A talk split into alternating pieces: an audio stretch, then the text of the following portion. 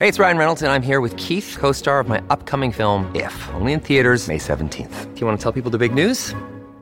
All right, I'll do it. Sign up now and you'll get unlimited for $15 a month and six months of Paramount Plus Essential Plan on us. Mintmobile.com slash switch. Upfront payment of $45 equivalent to $15 per month. Unlimited over 40 gigabytes per month. Face lower speeds. Videos at 480p. Active Mint customers by 531.24 get six months of Paramount Plus Essential Plan. Auto renews after six months. Offer ends May 31st, 2024. Separate Paramount Plus registration required. Terms and conditions apply if rated PG.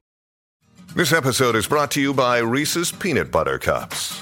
In breaking news, leading scientists worldwide are conducting experiments to determine if Reese's Peanut Butter Cups are the perfect combination of peanut butter and chocolate. However, it appears the study was inconclusive, as the scientists couldn't help but eat all the Reese's. Because when you want something sweet, you can't do better than Reese's. Find Reese's now at a store near you. Em 1992, a tranquila cidade de Guaratuba, no Paraná, foi palco de um dos casos mais marcantes da história brasileira: o desaparecimento do pequeno Evandro Ramos Caetano, de seis anos na época. Entre os acusados desse, desse crime, né, hediondo na época, estava Beatriz Abage, nossa entrevistada de hoje. Mas depois de uma trajetória imensa judicial, complexa, que teve períodos de prisão e condenações, a Beatriz foi absolvida em 2013. Recentemente, em 2022, o governo do Paraná emitiu uma carta oficial pedindo desculpas a Beatriz Abage, reconhecendo as injustiças cometidas durante o processo. Essa retratação ela ocorreu depois dos áudios que foram descobertos pelo podcast Projetos Humanos, que revelaram que houve tortura contra a Celina e a Beatriz e todos os que foram acusados daquele falsamente daquele crime. Se quiser mais detalhes sobre esse caso, a gente trouxe dois episódios, um recente, semana passada, que a gente explica detalhadamente sobre o caso Evandro. Hoje a gente está aqui para conversar com a Beatriz Abage, para entender melhor esses eventos que marcaram a sua vida há anos, há décadas e até hoje a gente fala sobre esse caso e precisa se falar ainda mais, já que agora veio à tona coisas muito importantes, né? Beatriz é terapeuta ocupacional e bacharel em direito, e a sua história aí traz à tona essas questões muito profundas sobre injustiça e inocência. E é por isso que a gente traz a Beatriz hoje para falar. Primeiro, Beatriz, eu queria agradecer o seu tempo e a sua disponibilidade, porque falei com você, na mesma hora você respondeu, você topou falar. Eu sei que você está falando em muitos lugares, sei que não é fácil recordar muitas coisas para você, e também foi aquilo que quem assistiu o último episódio vai saber que eu refiz o caso Evandro, porque mudei minha opinião com tudo que aconteceu recentemente. E como uma das pessoas que talvez lá atrás julgou de forma errada, é, eu acho que é meu direito estar aqui trazendo você hoje para falar, para conversar com você. Muito obrigada, é um prazer te conhecer, Beatriz. Obrigada, o prazer é meu. Eu que agradeço a oportunidade, sempre agradeço a oportunidade que a gente tem que falar. Esse caso não pode ser esquecido.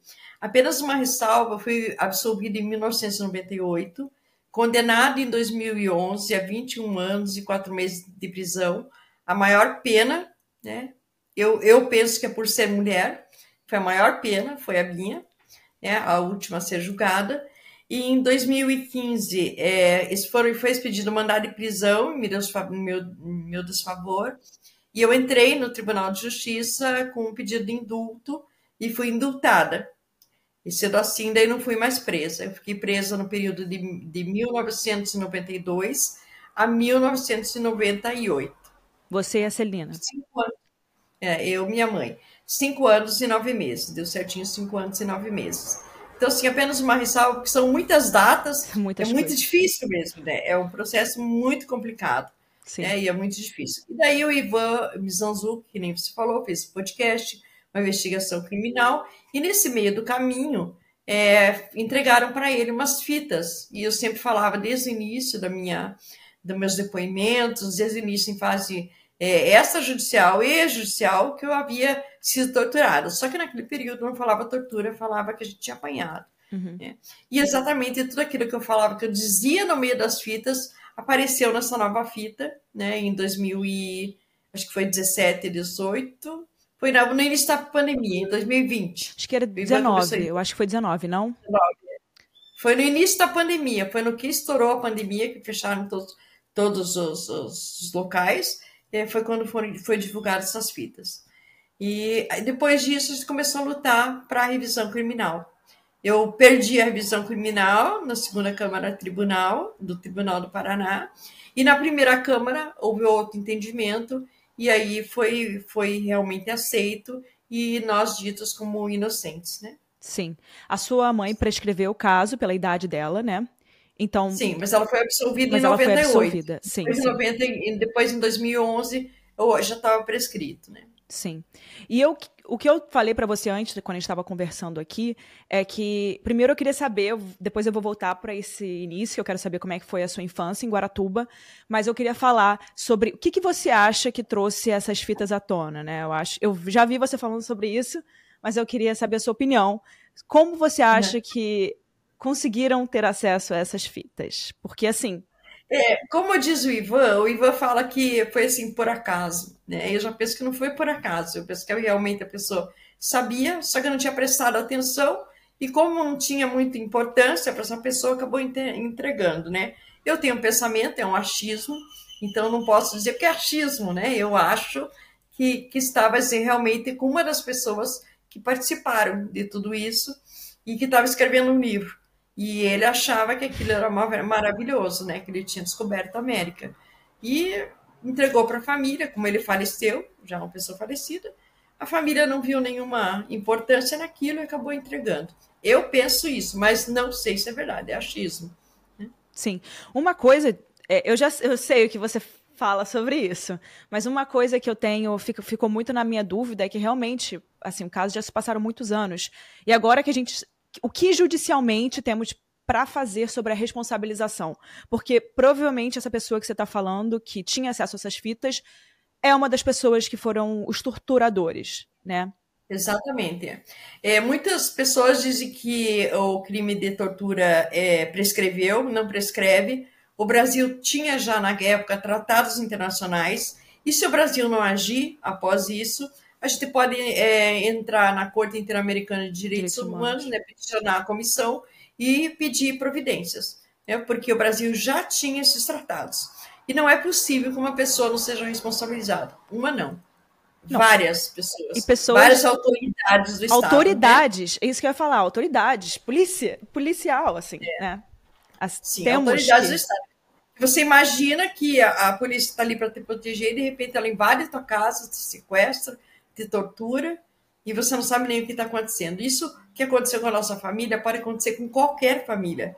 Então, por isso que é importante a gente é, pontuar que é necessário a responsabilização, inclusive dos agentes que representam o Estado, né? Mas posso falar uma coisa? Eu não acho nem com qualquer família. Eu acho que vocês não eram qualquer família. Imagina se Sim. vocês fossem qualquer família, né? Sim. Eu acho eles, que... eles fizeram isso com a mulher esposa de um prefeito. Minha família é conhecida no Paraná. É família tradicional do Paraná. Se eles fizeram isso, eles não tinham, eles não queriam esconder mesmo, né? Eles achavam que realmente nunca, jamais serão responsabilizados. E, como eu disse, eu ia até o fim para nos absolver, né? Para lutar para essa absolvição. Agora é uma nova luta para responsabilização das pessoas envolvidas. É, não, parece que não tem fim, né, esse caso. Eu acho que esse caso. Eu queria saber a sua visão, porque ele com certeza te afetou muito, não só é, na parte profissional, porque eu sei que você teve que abrir mão de muitas coisas na parte profissional, na sua imagem pessoal, é, e provavelmente também na sua parte psicológica. É de que forma você uhum. acha que isso te afetou e afetou a sua família, a sua mãe e todas, uhum. toda a sua família, porque não só vocês duas, né?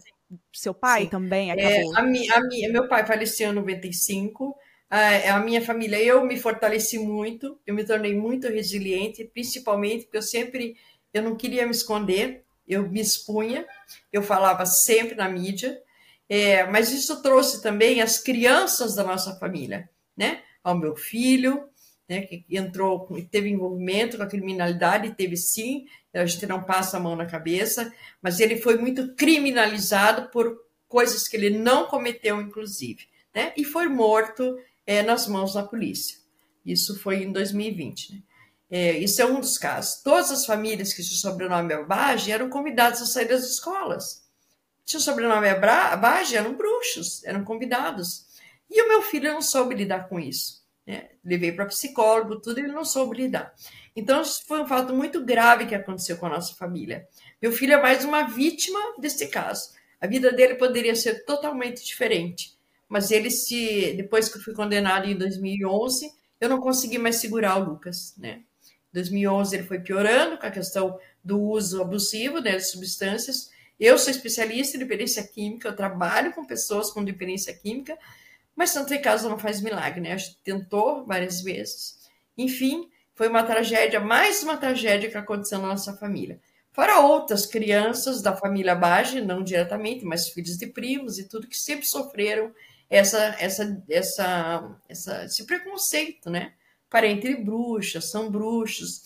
O Lucas e a Maria Eduardo, os gêmeos que eu tenho, é, eles estavam na escola, foram convidados para se retirar da escola. Eles mudaram de escola por isso uma. No, isso em qual cidade? Curitiba. Ok. Eles tiveram que mudar para Curitiba, né? E foram numa peça teatral. A peça, cuidado que as bruxas de Guaratuba vão pegar vocês, as crianças. Os dois se encolheram, né? Então, era tudo as bruxas de Guaratuba. Eles viveram isso, né? Então, não tem como tirar esse trauma dessas duas crianças, né? A menina, claro que a menina, ela cresce mais, ela evolui mais, né? E teve outra reação. E o Lucas foi para a dependência química. E quando que você teve ele? Só para poder tentar entender na questão. Eu adotei de... os gêmeos quando eu era solteira. E eu nunca usei isso, né, porque os advogados queriam usar isso no júri. Eu não permiti, jamais usar meus filhos para dizer que eu era, sei lá, uma pessoa que gostava de crianças, etc. Né? E pelo contrário, quem expôs meus filhos no júri, no júri de 98, foi o promotor Celso Ribas, que colocou a imagem dos gêmeos pequenininhos e disse que eles eram um loirinho do olho azul e que era para eu cometer ritual de magia negra. Isso no meio de um júri. Um promotor de justiça colocou a imagem de duas crianças. É, não, e ninguém tomou providência. Claro, nossos advogados tomaram. Mas isso não pode. Né? Não, isso não, não pode. pode. Então já começou desde aí. Caso com até por exemplo o caso Evandro, essas, essas, o Leandro, Evandro, todos esses tipos de criança que realmente a gente traz são casos que a gente tem que trazer para poder trazer a visibilidade, para poder falar, para ver se alguém conta, para ver se alguém tem alguma notícia, porque senão a gente não está autorizado a realmente divulgar a imagem Sim. de criança, né? E eu, foi assim, divulgado assim, no júri, um júri, júri, que é, foi o maior, Televis né? Nós no Guinness, foi, foi, o maior júri, tava, tava a imprensa toda ali e o promotor de justiça tiver coragem de colocar a imagem dos meus filhos no telão para dizer que eles eram clarinhos e que eu queria fazer magia negra com eles. E assim, eu fico pensando que você está falando tudo isso que aconteceu, isso foi o que desencadeou na sua família, mas assim, Sim. você e sua mãe viveram na pele, né, uma prisão, é, vocês eram as bruxas, claro que a família sofre muito, e eu acho que Sim. até para vocês, vocês têm que ter mais força, porque vocês né, passam por aquilo, você tem que ter uma força, mais força para a família. Família, às Sim. vezes, não tem a mesma força. Mas a minha pergunta é: tinha na época que vocês sofreram, logo depois das torturas, teve algum tipo de psicólogo, médico? Alguém ajudou vocês de alguma forma, orientando? Ou sempre foi conspiração realmente com todas as autoridades? Ninguém nunca se preocupou com vocês na época? Ninguém nunca se preocupou. Nunca. Nunca tivemos nenhuma. Aliás, é, é, minto. Nós, quando fomos presa, inicialmente nós ficamos mais de 15 dias em um ambiente escuro, sem luz. Meu Deus. É, sem, é, quando eu saí, eu não enxergava. Sem banho, sem escovar os dentes, sem trocar de roupa. E nós fomos chamados por um psiquiatra do presídio. E eu cheguei, ele mandou sentar, eu me encolhi no canto da sala e me agachei. Medo, medo de sofrer alguma coisa de novo? E com a mão na, no rosto, né? Porque eu não enxergava. Aí ele olhou para mim e perguntou: por que você estava com a mão no rosto? Eu falei: porque eu não enxergo. E ele falou: onde é que você estava? Eu falei: não sei, no lugar escuro. Ele falou: eu já conversei com a tua mãe. E esse psiquiatra levantou dali, chamou a direção, fez o maior escândalo e nos tirou desse ambiente escuro. Foi a única assistência, não sei o nome dele. Eu sempre agradeço, não sei quem era o psiquiatra. A mínimo, né? Também era o mínimo, assim, não era para vocês estarem naquela situação. Não. E nós ficamos muito tempo em solitária, que eles falam, né? Sem, sem comer, sem tomar banho, sem enxergar, enfim, né? Então foi realmente essa assistência nós tivemos desse psiquiatra, mas até hoje não sei o nome dele, para poder inclusive agradecê-lo, né? Se estiver vivo pessoalmente. Eu, você relatou que na época que vocês foram presas, você perdeu muito peso, você não conseguia comer. Como é que foi viver eu aquilo? 37 quilos. Eu tenho até hoje anemia megaloblástica, né? Não deixo de comer nada hoje. Eu passei muita fome. Por quê? Porque meu pai levava, a família levava, eles não deixavam entrar. E quando entrava, entrava tudo picadinho. Ficavam. É, jogavam, mexiam as coisas com um galho de árvore para a gente poder comer, né? Aspirina, se tivesse dor de cabeça, não ficava com a gente, ficava na enfermagem, mas eles picavam. Quem sabe ia ter uma R15 ali dentro. Alguma né? coisa dentro. Então, é. E eu não conseguia, de jeito nenhum, me alimentar com a alimentação do presídio. Não era uma alimentação ruim, as presas que faziam. Mas eu não conseguia me alimentar. E daí eu não sabia, porque não é depressão, não, não era. Eu sabia que era algo clínico. E de um tempo fui descobrir, eu tive essa anemia megaloblástica, então não parava nada no meu estômago. Fiquei 27 dias na UTI, e depois desses 27 dias que veio a visão domiciliar, né? Então, Mas uma então pergunta, me desculpa, eu não sei o que é essa anemia. Você me explica? É, é uma anemia que ela não produz muitos glóbulos, então ela, ela te dá exatamente os sintomas de depressão, de cansaço, é, da dor nas pernas, dor no corpo. Então, por isso que era confundida ou com AIDS, leptospirose ou depressão. Tinha essas três possibilidades. Aí, quando eu fiquei na UTI, fizeram tudo quanto é exame, é, exame de. de não encontravam. É, e não encontravam nada. E daí, no simples hemograma, deu que era anemia megaloblástica.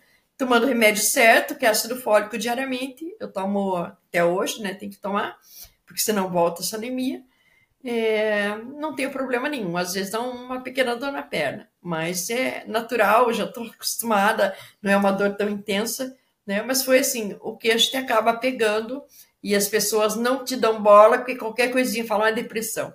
Eu sabia que eu não estava deprimida, eu não conseguia me alimentar. E eu tenho uma. Ficou muito na minha cabeça, porque tudo que aconteceu com vocês é muito surreal, assim. É, você deve acordar num dia e falar, meu Deus, que, que, por que tudo isso está acontecendo comigo, né? E, e, a minha pergunta é, o que, que disso foi pior, assim? As torturas, a, a injustiça, todo esse né? julgamento. Né? E a dor moral, a dor moral até hoje, né? É, por exemplo, eu sou mais resistente à dor moral. A dor física eu sou menos resistente. Porque tortura, quem passa por uma tortura, fala o que eles quiserem. Não adianta dizer, ah, eu sou forte.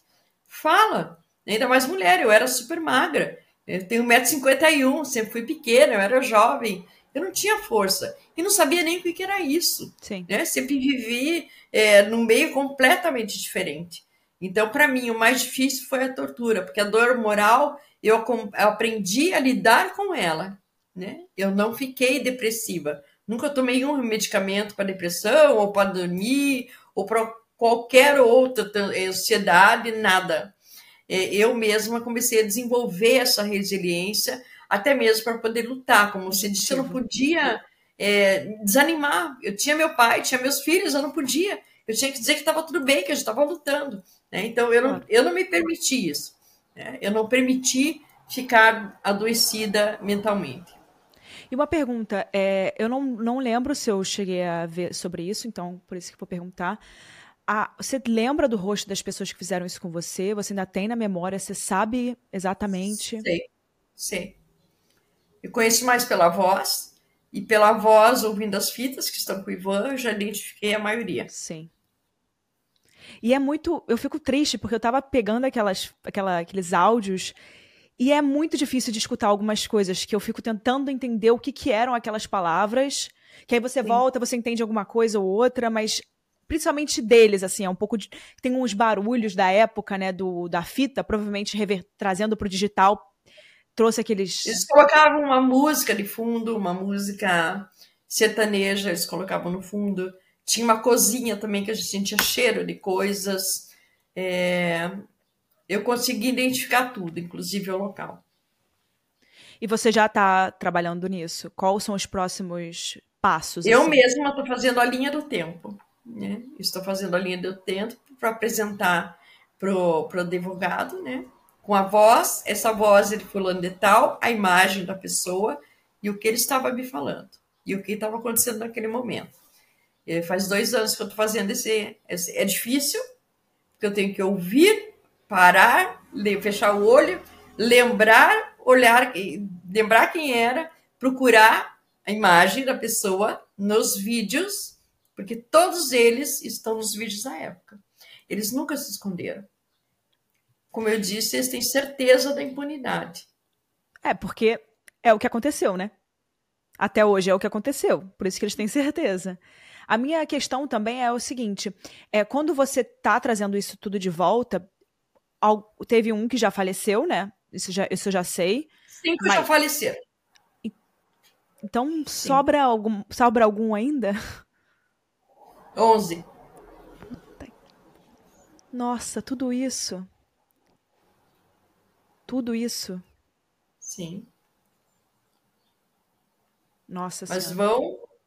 Se não forem responsabilizados, porque assim, eu não posso dizer para você hoje, olha, eu sei que são torturadores, mas eu não posso te dar o nome das pessoas, porque eles não foram responsabilizados no Brasil quanto a isso. Aí eu estaria cometendo um crime de chamá-los de torturador. Que foi o que fizeram com você, né? né? Então, assim, eu tenho que até me controlar, porque a minha vontade é claro. falar, é mostrar, é colocar na rede, mas eu não posso fazer isso. Né? Inclusive, tenho minha responsabilidade também. Eu não quero que acu acusar também uma pessoa sem prova. Eu estou colhendo as provas da própria fita e das próprias imagens. É, porque a questão é o seguinte: quando vocês foram acusadas, vocês só tinham também a gravação. Era a única coisa, a única coisa física que existia eram as gravações. Que, inclusive, Sim. não é, não é. Tecnicamente, eu perguntei para minha mãe, né? Minha mãe é advogada, eu perguntei para ela.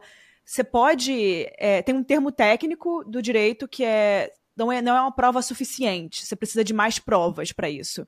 E que o, talvez Sim. poderia ter caído nisso, poderia ter caído por causa da falta da quantidade de provas. E não, uhum. né? Vocês realmente sofreram por só uma gravação de áudio cortada ainda por puro cima. Preconceito. É puro preconceito.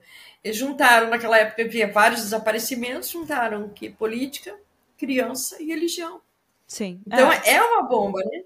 Se junta esses três ingredientes, pronto. Não, Você ainda, assusta qualquer Ainda pega, de fato, a, o preconceito que existe muito com religião até hoje. Até hoje existe esse, muito grande esse preconceito. Para mim, é assim, quando eu via esse caso, é, eu achava muito estranho né, terem pegado logo as, essa religião para poder. Por que puxar isso? Mas de onde faz sentido? Só porque é, foram no Matagal e aí ele falou que viu aqui uma criança né, na, na, rua, das, na rua das árvores, etc. Pior que essa história não é assim. Essa história não é assim. Essa história não foi nem o Oswaldo Marceneiro, foi o Vicente de Paula, que foi fazer um trabalho de, de Cosme Damião. Eles não conheciam a cidade. Quem foi dirigindo o carro foi Davina e Mário. São tios do, do Evandro. Tios, é a Davina é irmã da mãe, da mãe do Evandro.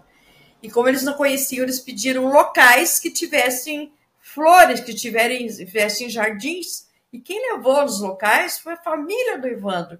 Não foi o de Paula, que foi dizer, ó, vá por aqui, vá por ali, vá por ali. Não. Então, até isso foi assim uma, uma coisa, nossa, eles levaram no local. Tá? Você acha? Uma... É, é, as pessoas não pensam. Eu nunca fui uma pessoa burra. Né? E você acha que se eu fosse cometer um crime, ia fazer assim? Sim. Ia ser numa serraria onde fica vestígios de sangue? É uma coisa assim que é menosprezar de fácil acesso, todo mundo sabia que era de vocês também, né? Sim, todo mundo sabia. É, deixar um corpo próximo à casa do, do Evandro, que nós sabíamos. Né? Quer dizer, é absurdo. É Sim. absurdo pensar que sete pessoas que não se conheciam entre si se juntaram. De repente disseram assim: ó, vamos matar uma criança. É absurdo pensar isso. É, é menosprezar exatamente a inteligência. E foi a partir do medo que conseguiram tudo isso. É o medo das pessoas que tinham. Né? Eu, é, é, é, eu sempre perguntei, mas como é que a justiça acredita num negócio desse? É inexplicável. Eu tinha provas. Tudo Aí que é do fala, ah, mas você não tem testemunha. Tenho sim. E não sou eu que tenho que apresentar testemunha. É o Ministério Público que tem que apresentar testemunha. Mas eu tinha. Aí tu, ah, mas o padre não quis apor. Isso é um padre covarde, falo até hoje. Se ele me escutar, é um padre covarde. Eu nunca fui católica. Então, esse negócio de confissão, para mim, não vale. Sim. Nunca fui católica. eu não. era espírita. Mas é porque a coisa né? mais simples que a gente tem na face da Terra, isso eu vejo em todos esses casos, que eu já trouxe mais de 200 casos. Todos os casos que eu vejo que tem alguma coisa religiosa, é porque o mais fácil de se explicar sem ter uma prova, sem ter uma materialidade, é o quê? Religião e problemas psicológicos, né? Você fala Sim. que, ah, aquela mulher tá louca, aí pega um laudo louca. de alguém X, bota. Ela é ah, é psicopata, ela é, sei lá, né? Inventa qualquer coisa para amedrontar realmente a sociedade. Sim. Né? É, mas assim, é, explica, explica e a pessoa cai exatamente naquilo. Né? Sim. Então, eu estava falando do padre, né? o padre não era minha, minha única testemunha. Nesse dia do padre, tinha um vereador na minha casa, que foi minha testemunha. Tinha a Leila Bertolini, que era do Grupo Tigre, que foi minha testemunha. Tinha o Black Ney, que era do Grupo Tigre, que era minha testemunha. Tinha o Pencar, que era do Grupo Tigre, que era minha testemunha. Mas só se tiveram, assim, aquele fato de que o padre não quis depor. Ah, então não tem testemunha. Nunca falaram que eu tenho testemunha. Tenho todas, e está no processo, todas as testemunhas. Então não há nesse processo uma prova né, uma prova que possa sustentar essa acusação. Sim. Né? A não ser essa confissão é, em fase de inquérito policial, inquérito policial não, inquérito militar, porque inquérito policial vem depois das nossas prisões. E não existe inquérito militar no Brasil. Só aí já existe o fruto da árvore envenenada que disse o embargador, né? Uhum. Sua mãe é advogada, sabe o que é. Só aí já está tudo errado. Sim. Enfim, é, foi uma bola de neve que até hoje a gente continua lutando. Sim. Uma pergunta também que eu tinha é o Diógenes, né? É um assunto um pouco que quem começou toda essa história, né, desde o início, foi o Diógenes. E aí minha questão é o seguinte, eu acho, ao meu ver, minha opinião, aqui a gente fala sobre opinião, tá? Esse sou eu agora, minha opinião, para quem estiver ouvindo, quando eu vejo essa história, eu vejo que não só quem torturou você deveria ser responsabilizado, mas também quem fez falsas acusações, que nesse caso, o Diógenes foi uma dessas pessoas, né? E... Só que já prescreveu esse crime. Não pode mais ir atrás. Não, já prescreveu. Inclusive, nós entramos com um processo contra essa pessoa, né, porque em 2022 ele falou numa rede de televisão que nós éramos responsáveis por desaparecimento de 28 crianças ele falou os mesmos acusados, os bruxos, né, os meus acusados do caso Evandro, e a gente perdeu esse processo porque ele não nominou os nomes. Ele não disse, ó, oh, foi a Beatriz Abajo, Celina Abajo, Oswaldo Marceneiro. Ele disse que só que se tinham sido os bruxos, os mesmos Sim. bruxos, né? Então, é, a justiça entendeu assim, está em recurso no Tribunal de Justiça. É, os outros crimes prováveis, é, acusações que possam ser feitas contra essa pessoa, já estão todas prescritas. Hey, it's Kaylee Cuoco for Priceline. Ready to go to your happy place for a happy price? Well, why didn't you say so? Just download the Priceline app right now and save up to 60% on hotels. So, whether it's Cousin Kevin's Kazoo concert in Kansas City, go Kevin, or Becky's Bachelorette Bash in Bermuda, you never have to miss a trip ever again. So, download the Priceline app today. Your savings are waiting. Go to your happy place for a happy price. Go to your happy price, Priceline. This episode is brought to you by La Quinta by Wyndham. Your work can take you all over the place, like Texas. You've never been, but it's going to be great because you're staying at La Quinta by Wyndham. Their free bright side breakfast will give you energy for the day ahead. And after, you can unwind using their free high speed Wi Fi. Tonight, La Quinta. Tomorrow, you shine. Book your stay today at lq.com.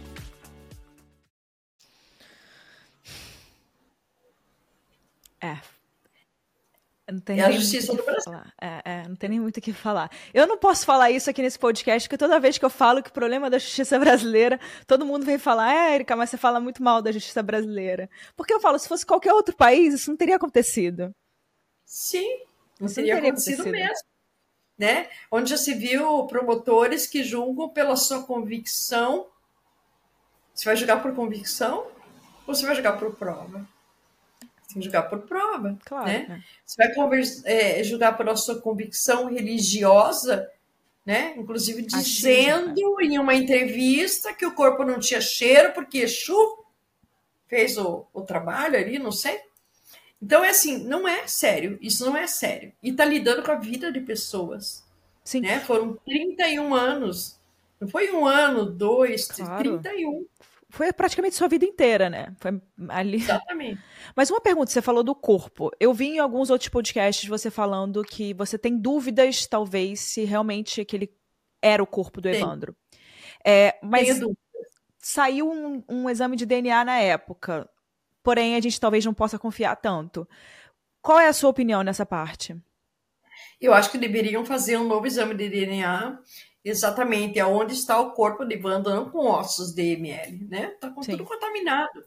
Né? Tem que fazer exatamente para responder à família e a todos nós se aquele corpo é do Evandro. Se o mesmo instituto errou do Leandro Bossi, dizendo que era uma menina, e hoje sabemos que era o Leandro, que estava todo esse Sim. tempo lá no IML, por que, que, ele não pode ter errado? Porque não existe falso positivo? Existe falso positivo. Né? E foi de um método é, muito diferente antigamente, método PCR que não é igual ao de hoje também. Eles partiram do pressuposto de que 50% era o Evandro. Os outros 50% é paternidade. E desses outros 57%, deu 99,97%. Não deu 99,999. Então, tem um, uma. Na, na genética tem uma grande diferença isso. Não, é pouca coisa. E além disso, também, segundo segundo na época, era porque o pai dele teria ido lá e teria visto também uma pinta, né, que ele tinha, uma manchinha que ele tinha. Mas assim. Isso não é verdade. O pai não viu disso. Foi até perguntado. O pai não viu essa mancha que ele tinha de meia lua nas costas. Não foi identificado. Então não isso tinha não como existe. identificar isso. Não tinha como identificar isso. Então são assim, é, são coisas que vão contando e, e, que não é realidade. Bola de neve. Sim, que não é realidade. Como que você vai conhecer, reconhecer um corpo. uma criança que está desfigurada?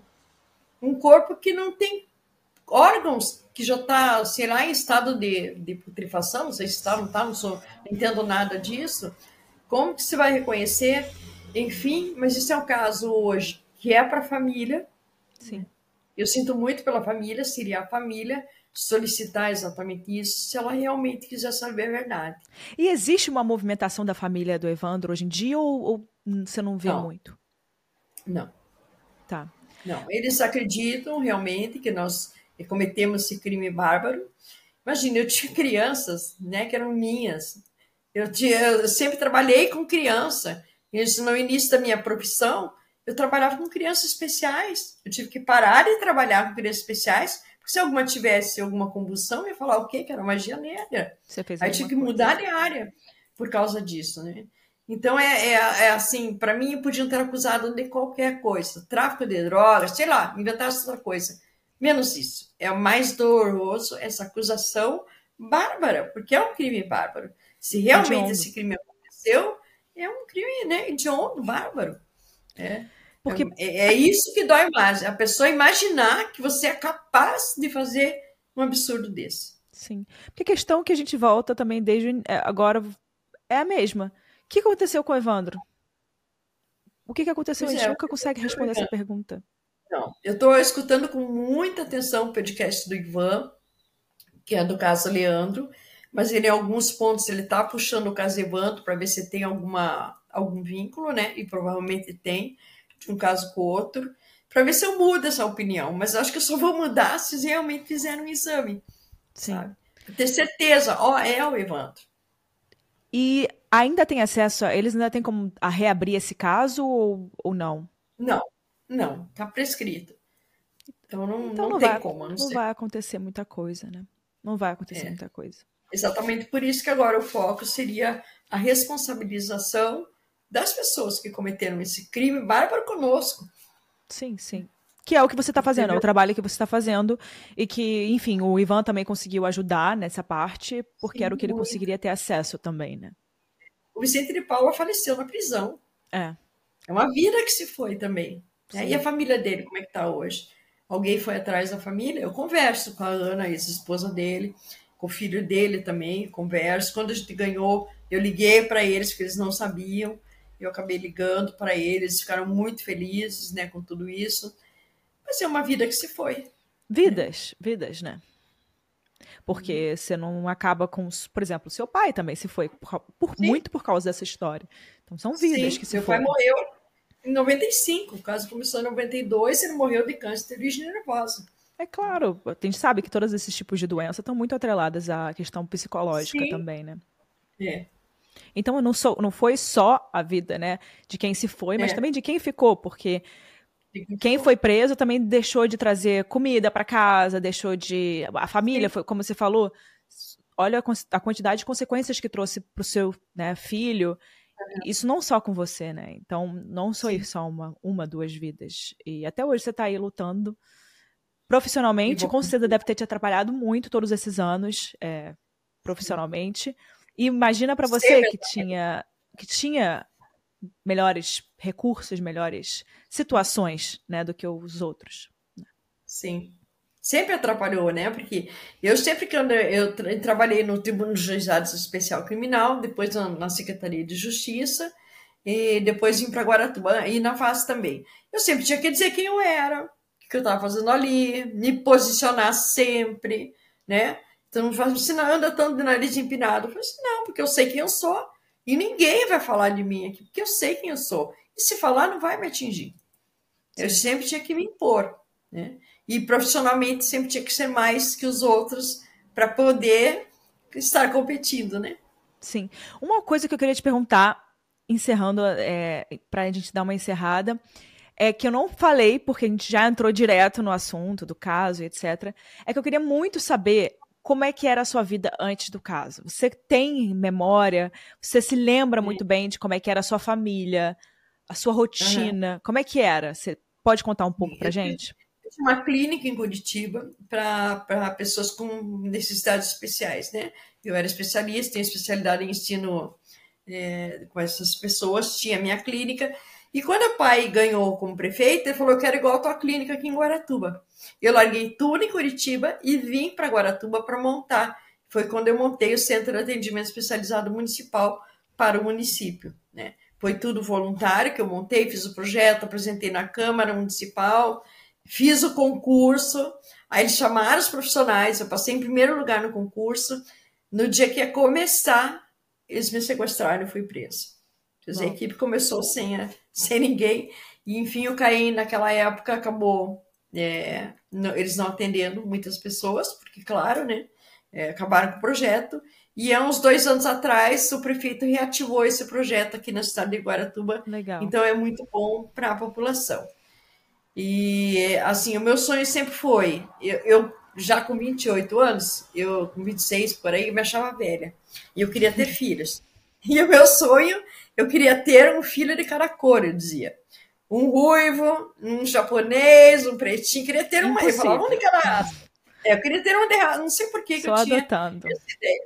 E daí adotei os gêmeos quando eu era solteira. Então, nossa, você é solteira, para que fazer isso? Porque eu quero. Uau, eu já me achava, anos. Tava com a minha a vida feita, viajava com o meu dinheiro, ganhava com a minha clínica o meu dinheiro, já era independente, não tinha problema financeiro nenhum, né? Muito pelo contrário, hoje eu tenho.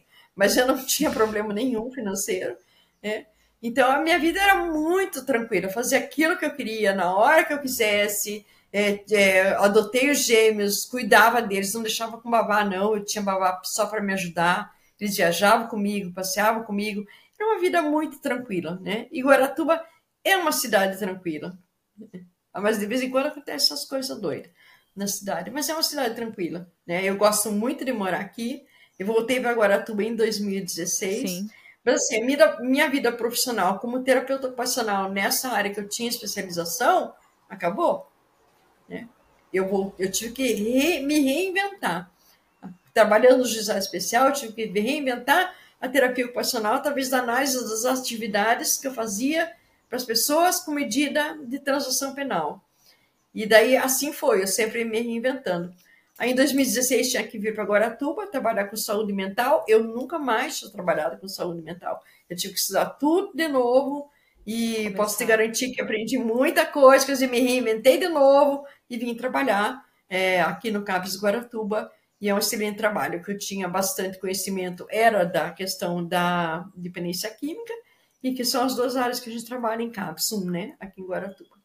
Então, assim, a minha vida antes era tranquila, já estava feita. Tinha minha casa, tinha meu apartamento, ganhava bem, tinha meu carro, tinha meus filhos. Era uma vida que estava ótima. E minha pergunta e daí, é o seguinte: eu, eu sei que você está agora, você voltou para Guaratuba, mas a questão é, eu fico pensando que tudo que você sofreu, porque você, você foi torturada na cidade de Guaratuba, certo? Sim.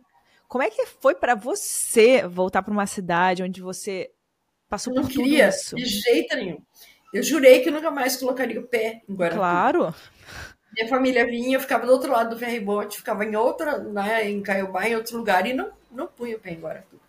Meu Deus. E aos pouquinhos eu vim, porque daí eu casei, tinha gêmeos pequenos, tive a filha, daí eu vinha de vez em quando passar poucos dias da temporada, mas só uma temporada para ninguém me reconhecer, já queria ir embora, não queria ver ninguém, queria ir embora, não suportava Guaratuba.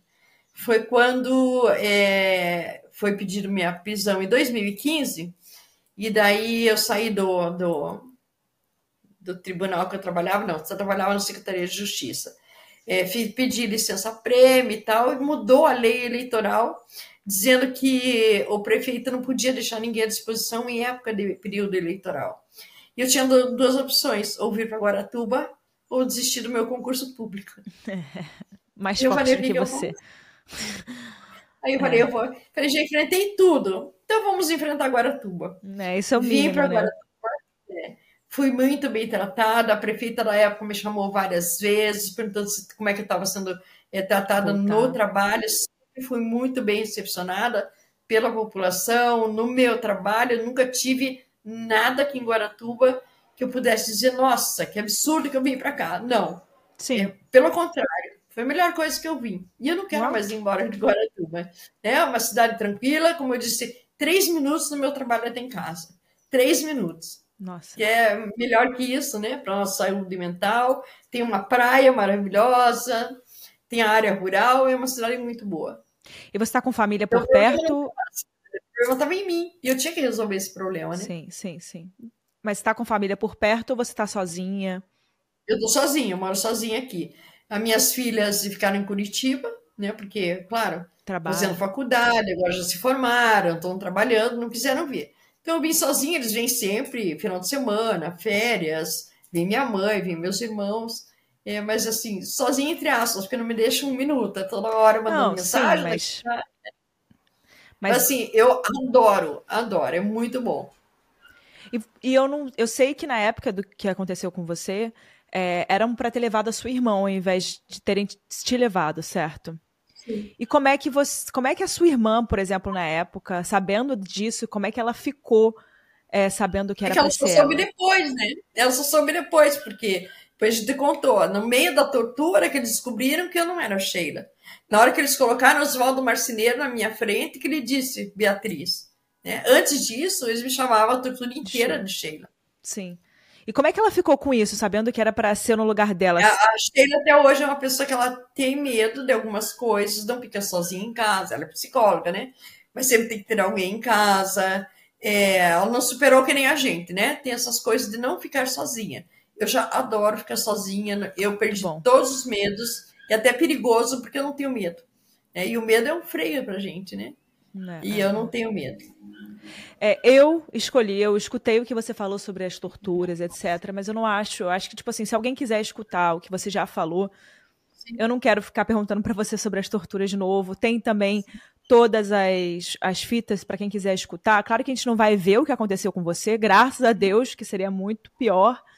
Mas uhum. tem para ir para escutar. Você já falou sobre isso em outros podcasts, então por isso que eu, hoje eu estou escolhendo não, não perguntar sobre isso, que eu acho que realmente não tem como trazer nada bom para você de novo, assim. É, ficar repetindo também o tempo todo. É. Tem alguma coisa para me perguntar ou para querer compartilhar com as não, pessoas? Não, agradecer, te parabenizar, porque assim, a mudança de pensamento, a mudança da visão das coisas, quando vim vem mais informações, é muito importante para o ser humano. A gente sempre tem que mudar, né? E te parabenizar, porque você teve uma opinião é, é, diferente antes e hoje você mudou. E isso é importante. Todas as pessoas têm que ver os seus, seus conceitos e não ficar dizendo não, porque é bruxa, porque é bruxa. Não, veja, escute as pessoas, né? Veja o que está acontecendo na vida dessas pessoas. É, é, eu acho que é muito importante a pessoa saber e reconhecer de que ela também erra. Todos nós erramos, nós somos seres humanos, né? Senão a gente não estaria aqui. Claro. Então, só que parabenizar por isso, né? Realmente é muito difícil uma pessoa voltar atrás. Como eu te disse no início, eu conheço outras pessoas que fizeram podcasts horríveis, falaram em lives coisas horríveis e até hoje continuam dizendo as mesmas coisas horríveis. Então, te parabenizar e agradecer a oportunidade de estar aqui e poder falar. Muito obrigada. Eu, inclusive, na hora que eu falei para você, na hora que eu vi tudo que aconteceu, eu tava escutando, eu fiquei muito mal. Esse é um caso, assim, que eu falei que eu nunca mais ia querer falar desse caso, porque o que, que ele traz, assim, de pessoas vindo atrás, de mensagens, de feedback, assim, é um pouco pesado. O caso é muito pesado. É muito Sim. pesado. É muito grande, é muito cheio de detalhes. É, realmente, se você começa a falar desse caso, você tem que, você tem que dar todo. É muito complicado. E, e eu falei que eu não queria falar sobre isso de novo, porque dá muita repercussão esse caso. Mas aqui estamos. Aqui estamos.